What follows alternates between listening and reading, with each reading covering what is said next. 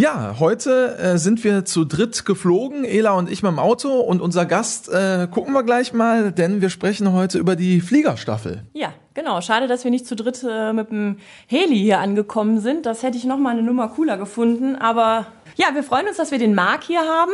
Marc ist äh, Oberkommissar bei der Polizei, ist 33 Jahre jung, ist schon seit 2009 äh, hier in ähm, Land NRW bei der Polizei beschäftigt hat unter anderem im Wach- und Wechseldienst gearbeitet, war in der Hundertschaft und seit 2017 übt er, glaube ich, für viele einen Traumberuf aus.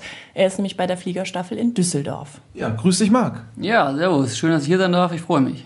Ja, wir freuen uns auch sehr, dass du da bist und ähm, du hast eben schon direkt gesagt, ähm, das, was ich da gemacht habe im Flieger, das wäre auch heute noch zeitgemäß. Ja, im Großen und Ganzen deine, deine YouTube-Serie mit dem Kollegen Fiedler die ist noch mehr oder weniger up to date. Ihr wart ja schon in der, in der ähm, neuen Flotte unterwegs mit der 945. Da hat sich nichts dran geändert. Wir fliegen noch denselben Hubschrauber, wir tragen dieselben Uniformen und diese Einsatzgebiete haben sich auch nicht groß verändert. Ich war 2017 tatsächlich bei euch und äh, wie du gesagt hast, man findet natürlich die Folge auch noch bei YouTube, Kommissar Danger, äh, Fliegerstaffel. Du bist jetzt seit 2017 auch richtig dabei. Wie bist du zur Fliegerstaffel nach Düsseldorf gekommen? Ja, also ich bin jetzt kein typischer äh, Kollege, der sagt, das war schon immer äh, mein Traumberuf. Ich wollte nur Pilot werden. Es gibt ja den einen oder anderen, der mal sagt, du, ich gehe zur Polizei und dann will ich auf jeden Fall Hubschrauberpilot werden. Äh, das hatte ich jetzt nicht. Ich bin Bleib- und Sebe Polizeibeamter. Ich wollte immer Polizist sein und das habe ich auch gerne ausgeübt. Aber wenn man da mal im Einsatz ist und guckt nach oben und die Hummel fliegt über einem, ist das schon immer sehr aufregend und speziell. Und irgendwann habe ich mal die Stellen durchgeklickt, weil die meisten wissen ja auch nicht, wann wird ausgeschrieben, wird ausgeschrieben, wann gibt's offene Stellen. Äh, das kann ich jetzt schon auflösen, jedes Jahr eigentlich. Und äh, meistens gegen Ende des Jahres. Ähm, ich habe dann die offenen Stellen gesehen und habe gesagt, eigentlich ist das cool, das willst du unbedingt mal versuchen. Äh, mit dem Hintergedanken, wenn es nicht klappt, habe ich immer noch einen super geilen Job. Von daher äh, hat man wenig zu verlieren, außer ein bisschen Zeit zum Lernen. Und äh, ja, ich habe es in Angriff genommen, habe mich hingesetzt, nochmal mein ganzes Schulwissen rausgekramt, vorbereitet ohne Ende dran teilgenommen und habe es dann irgendwie äh, doch geschafft und über Latte gefaustet. Das finde ich ja tatsächlich spannend, weil ich glaube, Marc, dass es vielen so geht, wie du das beschrieben hast, die äh, das wirklich als Traum haben, dahin zu gehen. Und du sagst jetzt, du bist da, aber es macht trotzdem Spaß. Also es ist jetzt trotzdem kein Zwang. Du bist froh, dass du da bist bei der Fliegerstaffel. Ja, jetzt wo man da ist, ist es der Traumberuf, selbstverständlich. Es gibt wenig, was noch schöner ist als Fliegen. Das war schon immer so in der Menschheitsgeschichte, glaube ich, der große Traum. Und wenn man den äh, tagtäglich ausleben darf, ist das schon äh, sehr, sehr speziell und sehr, sehr schön. Vorher irgendwelche Erfahrungen gehabt, jetzt außer äh, zu Hause der Flugsimulator vielleicht im Wohnzimmer? Ja, tatsächlich äh, immer wieder mal mit der Fliegerei in Berührung gewesen. Mein äh, Vater hat es als Hobby ausgeübt, als ich ein Kind war. Äh, da bin ich schon als Dreijähriger mit eingestiegen und mitgeflogen. Jetzt nicht in Hubschrauber, sondern eben diese klassische Hobbyfliegerei mit den Kleinflugzeugen. Äh, mein älterer Bruder ist in seine Fußstapfen getreten irgendwann. Da bin ich dann auch ein paar Mal mitgeflogen als Erwachsener. Ähm, von daher immer mal wieder in Berührung gewesen mit der Fliegerei.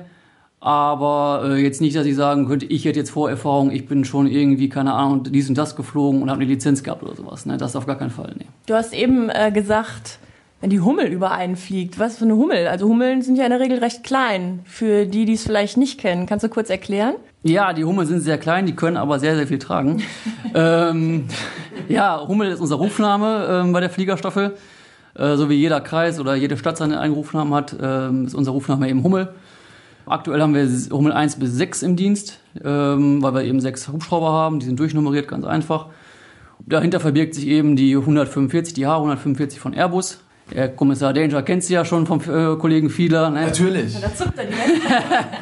Ähm, das ist unser aktuelles Modell. Das haben wir jetzt äh, als einzigen Hubschraubertyp im Dienst. Ähm, vorher hatten wir ja zwei verschiedene. Das hat auch verschiedene Probleme mit sich gebracht, weil man für jedes Modell eben eine eigene Berechtigung braucht. Nicht jeder Pilot durfte beide fliegen. Das war schwierig, wenn das SEK dann spontan mal fliegen wollte. Mussten auch zwei Piloten im Dienst sein, die den Transporthubschrauber fliegen durften.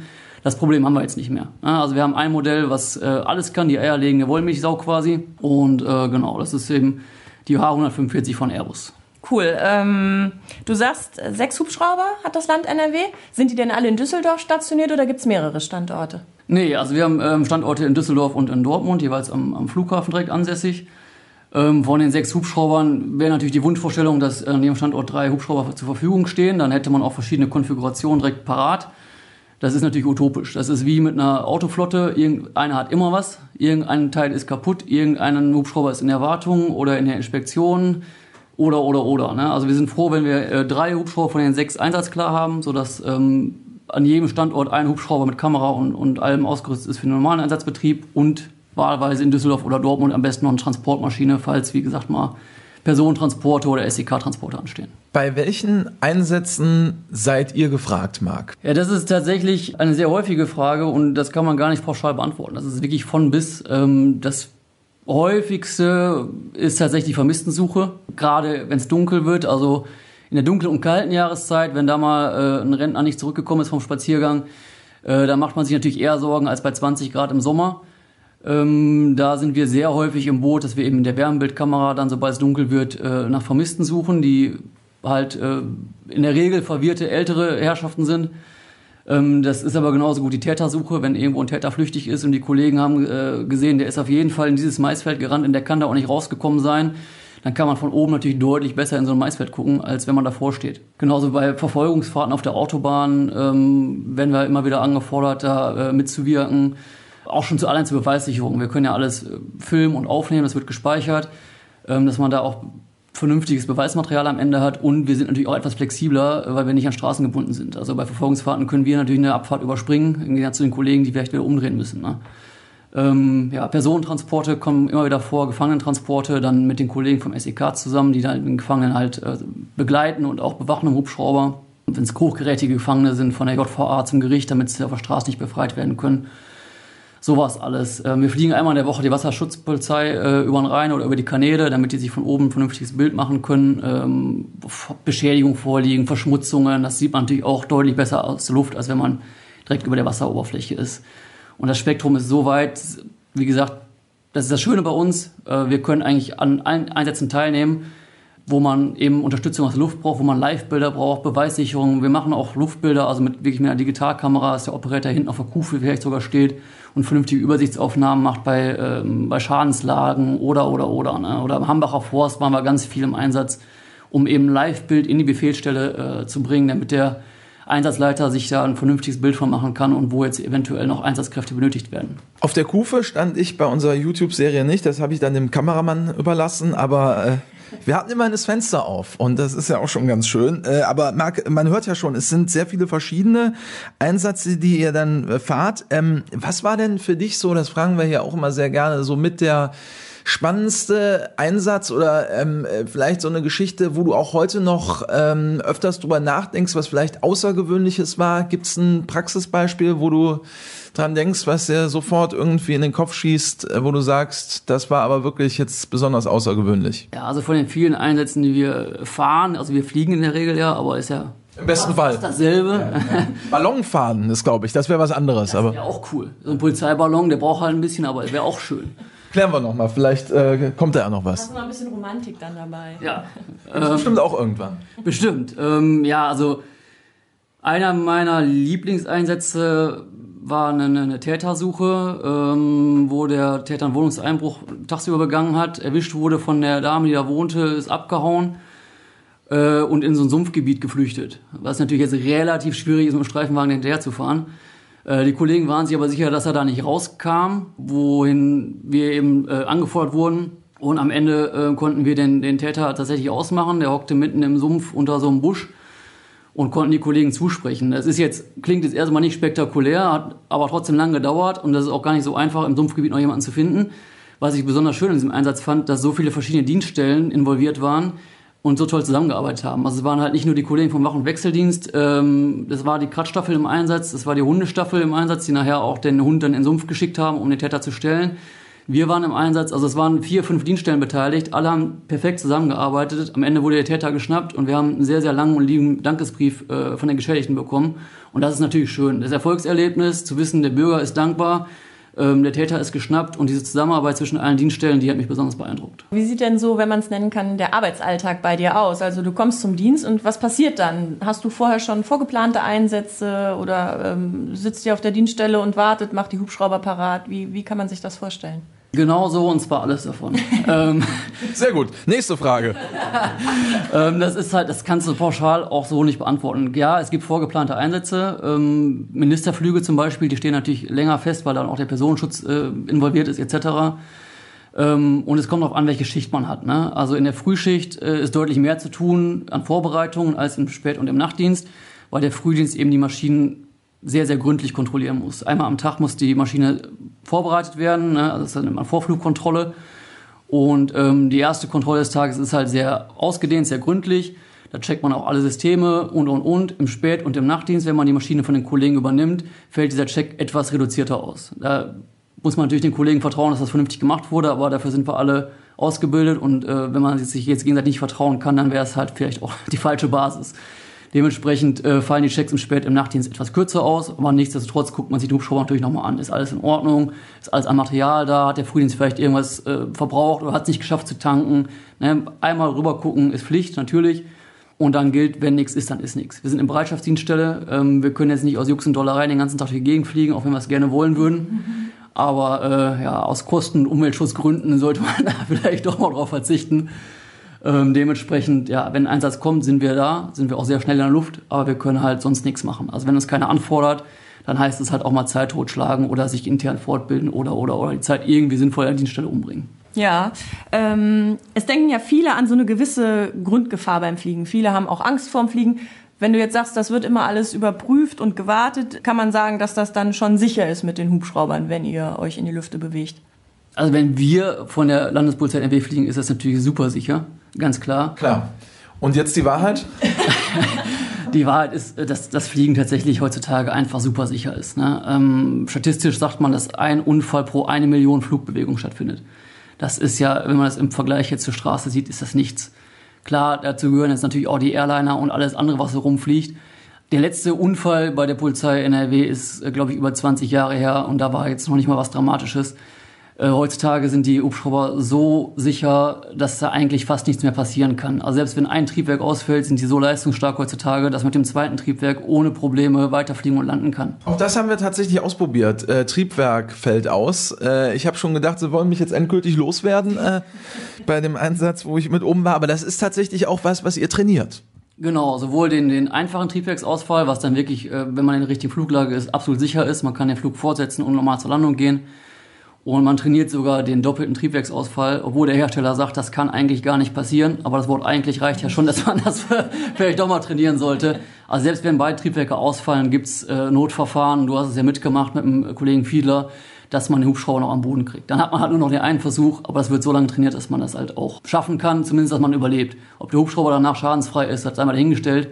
Aber das ist ja dann äh, im Vergleich zum Menschenleben nicht ganz so wichtig. In der Regel fliegt ihr dann immer zu zweit? Genau, also zumindest mit zwei Piloten. Ähm, das ist das Konzept der Land Landespolizei NRW. Andere Bundesländer machen es anders.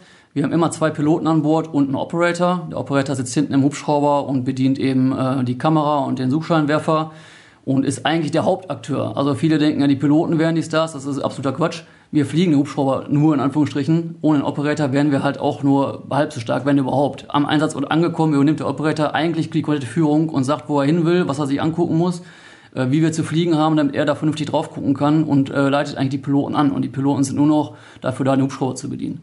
Also streng genommen sind wir zu dritt im Hubschrauber, zwei Piloten, ein Operator. Ja, nur noch. Das klingt immer so, ich setze mich nur ins Auto und fahre. Ne? Ich glaube, für alle anderen ist das was ganz Besonderes. Ist, ist das denn für dich was Besonderes, jeden Tag, wenn du dann in den, in den Himmel steigst quasi?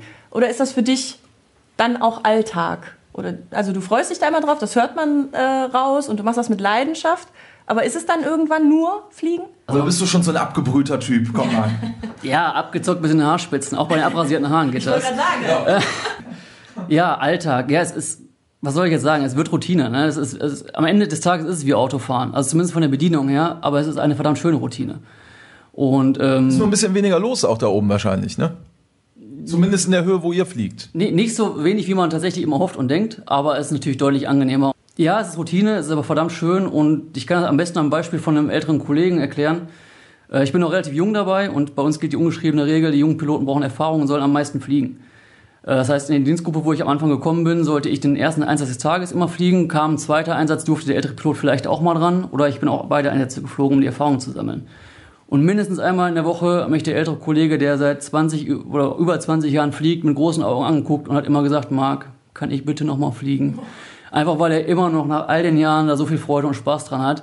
Und es ist jedes Mal ein Erlebnis. Wenn die Triebwerke angehen, man hört die Turbinen hochlaufen, dann hat man Spaß daran, dann kommt das Grinsen ins Gesicht und wenn man dann abhebt und sieht die Welt von oben, ist das immer wieder was Besonderes. Klingt gut auf jeden Fall.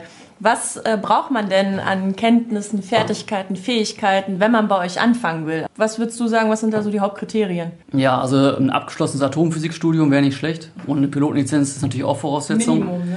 Nein, Quatsch. Also ähm, man muss keine Vorkenntnisse haben. Die Frage wird mir immer wieder gestellt, wenn ich junge Kollegen treffe. Ähm, es gibt da verschiedene Mythen, die kursieren, dass man eine Pilotenlizenz mitbringen muss und was man nicht alles schon erlebt haben müsste. Das ist Quatsch. Ne? Wir haben alle als Fußgänger angefangen und die Lizenz wird erworben im Rahmen der Ausbildung. Ähm, die einzige Voraussetzung ist, dass man eben drei Jahre äh, Diensterfahrung hat nach der Ausbildung, Beamter auf Lebenszeit ist. Es gibt immer wieder eine Altersbegrenzung, die variiert, äh, aber mit jedem Jahr, ich glaube aktuell war sie bei 35. Ähm, und was das Körperliche angeht, steht in der Ausschreibung immer nicht wesentlich größer als 1,85 Meter. Nicht wesentlich größer ist halt ein Begriff, den kann man jetzt auslegen, wie man möchte.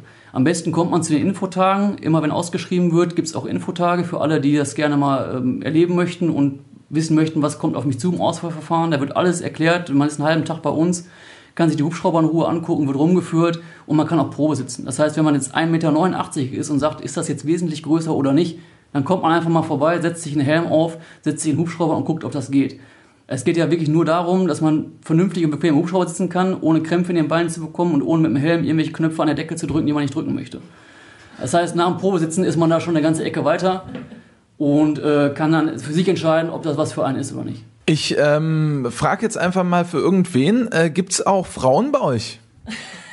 Du fragst für einen Freund, nehme ich mal.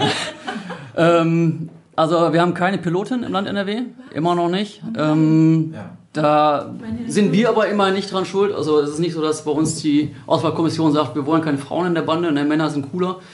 Ähm, die Frauen scheitern tatsächlich in Hamburg beim DLR, also beim Deutschen Institut für Luft- und Raumfahrt, wo eben alle Berufspiloten getestet werden, auch von Lufthansa etc.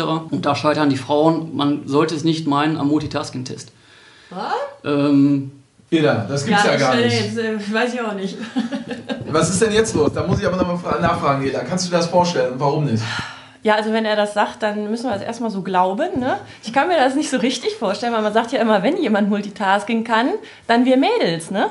Deswegen erstaunt mich das jetzt auch so ein bisschen. Und ich meine, wenn äh, beim DLR, bei der Lufthansa gibt es ja auch Pilotinnen, Kapitäninnen, ich habe sogar eine Freundin, die ist Kapitän bei der Lufthansa. Also da schaffen es die Frauen ja auch. Jetzt müsste man sich halt überlegen, warum es dann die Polizistinnen nicht schaffen. Also mein Traum. Aber wir müssen es so hinnehmen. Marc kann nichts dafür. Es ist dann. Es ist dann anscheinend so. Also ich wäre auch gerne tatsächlich äh, früher, als ich noch kleiner war. Jetzt bin ich ja, wie man hört, ne? ich meine, es ist nun kein Geheimnis mehr. Sollen wir wieder drauf anspielen? Mein Alter. Du machst es ja immer wieder selber, insofern. Es passiert einfach. Ähm, es ist aber nicht nur das Alter, ich glaube, bei mir wären es auch die Augen. Ich sage jetzt einfach mal, Multitasking würde ich schaffen, aber da bin ich jetzt auch raus. Aber schwer, schwer vorzustellen und schwer zu glauben, dass die Frauen daran scheitern. Das finde ich ein bisschen schade. Also Ladies, Gebt euch mal Mühe, wir brauchen Frauen. Also es, es, gibt ja auch Bundesländer, die haben äh, Pilotinnen. Also es, es, ist schaffbar offensichtlich. Vielleicht haben sich noch nicht die richtigen Frauen aus unseren Reihen beworben. Also es ist halt Multitasking, wo man äh, alle Hände und Füße unabhängig voneinander bewegen muss und dabei eben noch äh, die, die kognitiven Leistungen abrufen kann, dass man verschiedene Aufgaben lösen kann. Seien es jetzt mathematische Aufgaben, die dabei gestellt werden, oder irgendwelche Zusatzaufgaben, dass man ähm, einen Schalter drücken muss, wenn eine Lampe leuchtet, oder äh, einen Hebel in eine bestimmte Stellung bringen muss. Also man muss dann eben sehr, sehr viel gleichzeitig abarbeiten. Man hat auch das Gefühl am Ende des Tests, dass man das auf gar keinen Fall geschafft haben kann. Das ist aber auch das Ziel des Tests, dass man eben so unter Druck gesetzt wird, dass äh, einem das so vorkommt. Und aus irgendeinem Grund haben sich eben bei uns aus dem Land NRW noch keine Frauen beworben, die diesen Test überlebt haben. Aber es ist ja machbar. Wie gesagt, andere Bundesländer haben Frauen im Cockpit. Und äh, ich glaube, es ist auch bei uns einfach nur eine Frage der Zeit. Ist das bei euch ein Thema oder wird da einfach gar nicht drüber gesprochen und irgendwann ist dann einfach die erste Frau mal da und äh, oder macht man sich da schon mal Gedanken? Irgendwie könnte ja ganz nett sein, wenn auch mal eine Frau im Team ist. Also es ist jedes Jahr aufs Neue so, so ein Mitfiebern. Äh, wie viele Frauen bewerben sich, wie viele Frauen kommen wie weit und schafft es endlich mal eine? Es wird jetzt natürlich nicht jeden Tag darüber diskutiert. Ne? Ähm, ich glaube auch, dass es am Anfang komisch sein wird, in Anführungsstrichen, wenn da die erste Frau auf die Stelle rumrennt, weil bis jetzt sind wir halt nur Männer, was äh, gewisse Vorteile hat. Man kann halt in Unterhose von der Dusche zum Spind laufen, ohne Angst zu haben, dass man was falsch macht. Aber ähm, die Frauen werden kommen und das ist auch völlig in Ordnung. Wir haben ja auch Frauenumkleiden vorgehalten, die halt zurzeit leer stehen. ähm, von daher ähm, freuen wir uns darauf, wenn die ersten Kolleginnen dann endlich mal die Hürde genommen haben und äh, bei uns auch Dienst machen. Aber als Operator gibt es doch mindestens eine Frau. Die Genau, haben wir schon kennengelernt. Ähm, Genau, wir haben keine Pilotinnen. Wir haben eine Kollegin, die ist jetzt als Operatorin dabei. Ähm, die hat es als Pilotin bei uns versucht. Die war in meinem Auswahlfahren sogar dabei in dem Jahrgang. Und wir haben jetzt die äh, drei Operatorstellen, die wir offen hatten, aus alten Pilotenbewerbern ähm, besetzt, weil wir halt wussten, dass die extrem gut sind. Die sind extrem weit gekommen, sind halt nur an diesem Mehrfachbelastungstest gescheitert. Das heißt, die haben was im Köpfchen, die können was leisten. Und da hat sich jetzt eine Kollegin auch durchgesetzt ähm, und die ist jetzt Operatorin bei uns, genau. Technisch ist es wahrscheinlich auch sehr anspruchsvoll. Wenn ich mir überlege, so einen Hubschrauber durchzuchecken, da muss ich ja auch die ganze Technik dahinter verstehen. Das ist für viele, nehme ich mal an, auch noch eine Hürde. Oder wird, das wird wahrscheinlich auch abgeprüft. So ein bisschen technisches Grundverständnis. Ja, im Auswahlverfahren ist Technik natürlich auch ein Baustein. Ähm, aber das ist alles Basiswissen. Also das kann man sich aneignen im Vorfeld. Es wird bekannt gegeben, was von einem verlangt wird, welche Themengebiete relevant sind. Ähm, wenn man natürlich jetzt null technisches Verständnis hat, zwei linke Hände hat und auch im mathematischen Bereich sagt, 2 plus 2 habe ich noch nie verstanden, dann Also alles so wie bei mir im Prinzip. im Prinzip äh, ungefähr so, äh, dann, dann ist das natürlich nichts. Ne? Dann, dann muss man der Fairness halber sagen, dann ist dieser Zweig vielleicht nicht das Richtige. Aber wenn man ein Grundverständnis in diesen Bereichen hat, dann ist das machbar. Und alles andere lernt man. Wie gesagt, man muss ja nichts mitbringen in abgeschlossenen Ausbildungen. Äh, wir brauchen kein, kein Technikerstudium davor oder sonst irgendwas. Ah, da wäre ich dann wieder am Rennen. Guck mal, vielleicht wäre es ja doch noch was. Ähm, von daher kann man das alles erlernen. Ne? Also sowohl das, die Lizenz erlernt man ja Schritt für Schritt und auch den Hubschrauber lernt man Schritt für Schritt kennen. Das wird einem alles erklärt. Und am Ende der Ausbildung ist man so fit, dass man das auch ohne Probleme meistern kann. Gibt es denn eigentlich Tage, äh, Marc, weil du eben sagtest, wenn ihr dann mal nicht in der Luft seid, weil ihr ja auf eure Einsätze wartet, wo ihr dann auch irgendwie anders eingesetzt werden könntet, sprich, dass ihr irgendwie unterstützen müsst im Streifenwagen oder wie auch immer, oder gibt's das eigentlich gar nicht bei euch? Also aus meiner Sicht äh, gibt es das leider nicht. Ähm, ich habe ja eingangs schon mal gesagt, ich bin mit Leib und Seele Polizeibeamter. Und ich würde mich tatsächlich freuen, ähm, wenn ich außer der Reihe einfach noch mal eine Woche Nachtdienst auf meiner alten Wache verbringen könnte, weil es mir immer sehr viel Spaß gemacht hat. Ähm, die Action auf der Straße fehlt einem so ein bisschen. Ähm, wir haben andere Action, die ist auch super schön, auf jeden Fall. Aber die Arbeit auf der Straße hat mir auch immer viel Spaß gemacht. Ähm, das ist aber nicht möglich. Also wir sind auf unserer Dienststelle und ähm, es kann ja jederzeit ein Einsatz kommen. Auch wenn wir jetzt zum Dienst fahren und gucken ins äh, Flugwetter und das, die Prognose ist so schlecht, dass wir eigentlich sagen, okay, heute fliegen wir nicht, dann ist das halt trotzdem nur eine Prognose. Das heißt, das Wetter kann ja jederzeit so weit aufreißen, dass wir doch wieder fliegen können. Und es kann jederzeit das Telefon klingeln, dass ein Einsatz reinkommt. Deshalb können wir auch die Dienststelle nicht einfach verlassen und sagen, äh, wir fahren jetzt mal zur Hauptwache und helfen da ein bisschen aus. Aber das ist ja auch noch ein äh, interessanter Aspekt tatsächlich, Marc. Wenn ich mir jetzt vorstelle, ich wäre jetzt Kleinkriminell oder wäre jetzt ein Einbrecher oder ein Täter oder was auch immer, dann würde ich vielleicht jetzt sagen, ähm, dann äh, suche ich mir einen Tag aus mit Gewitter, weil da fliegen die ja sowieso nicht. Ja, Gewitter ist noch nicht mal der ausschlaggebende Faktor. Es gibt natürlich Wetter, Wetterbedingungen, da wird es schwierig zu fliegen. Es gibt auch Wetterbedingungen, da ist es theoretisch verboten zu fliegen, allerdings nicht für die Polizei. Die Polizei darf so lange fliegen, wie die Polizei glaubt, dass das sicher ist. Ähm, was vielleicht auch mal bedingt, dass man sich äh, von Hochspannungsmast zu Hochspannungsmast hangelt, äh, in der Hoffnung, dass man bis zum Einsatzgebiet durchkommt und das Wetter da ein bisschen besser ist. Also wir versuchen unser Möglichstes, das macht es auch extrem spannend und anspruchsvoll wieder, äh, dass wir jeden Einsatz wahrnehmen können. Es gibt den Punkt, dass es irgendwann so ist, dass man sagt, okay, die Flugdurchführung ist nicht mehr sicher, wir brechen ab und fliegen zurück, weil es bringt ja auch keinem was, wenn wir unser Leben riskieren, nur um den Einsatz wahrnehmen zu können. Ne? Bis zu einer gewissen Grenze geben wir alles. Ähm, ja, Gewitter ist noch nicht mal so das Schlimmste, da fliegt man unten runter oder drumherum, das geht noch.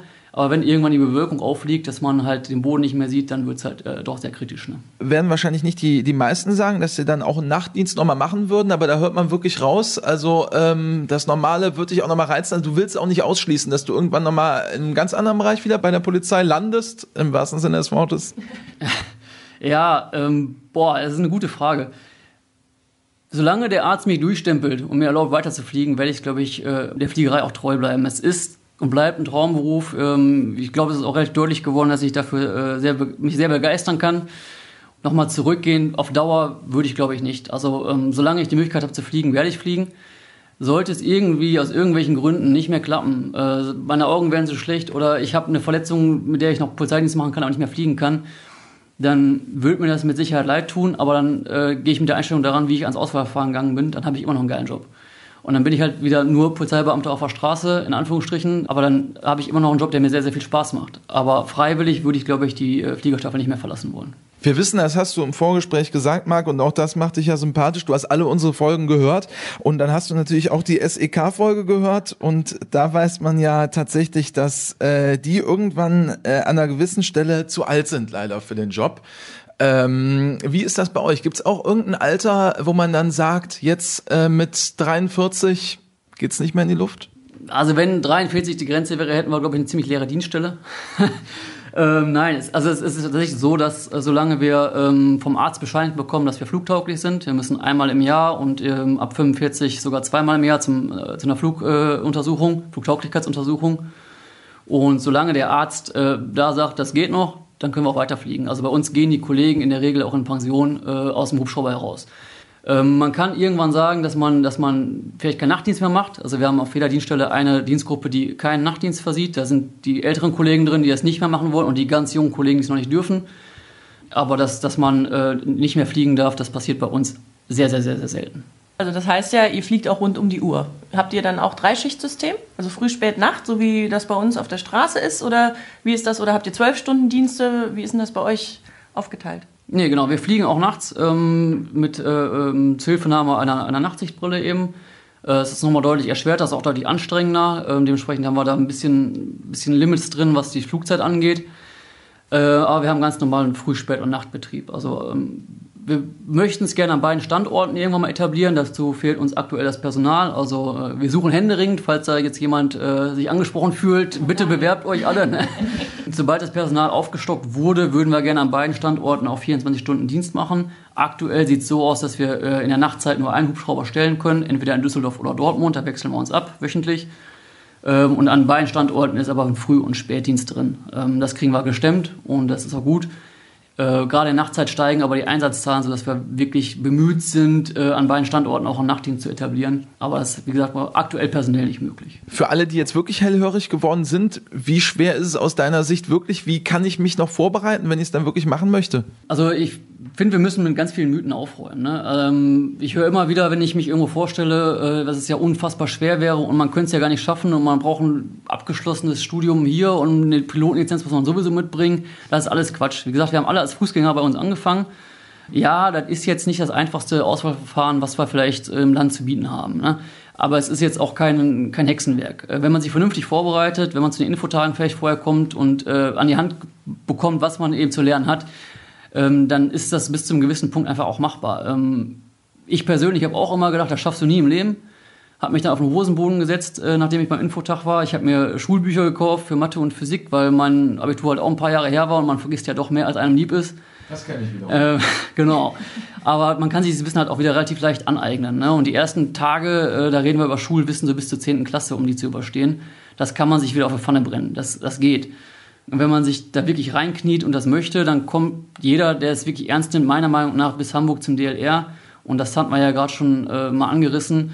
Ähm, der dritte Tag beim DLR ist halt dieser Tag mit diesem Mehrfachbelastungstest.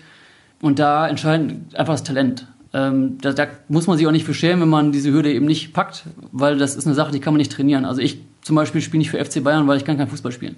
Das würde nicht mal für Kreisliga C bei mir reichen, weil ich einfach gar kein Talent dafür habe. Und das kann man halt auch dann nicht mehr antrainieren.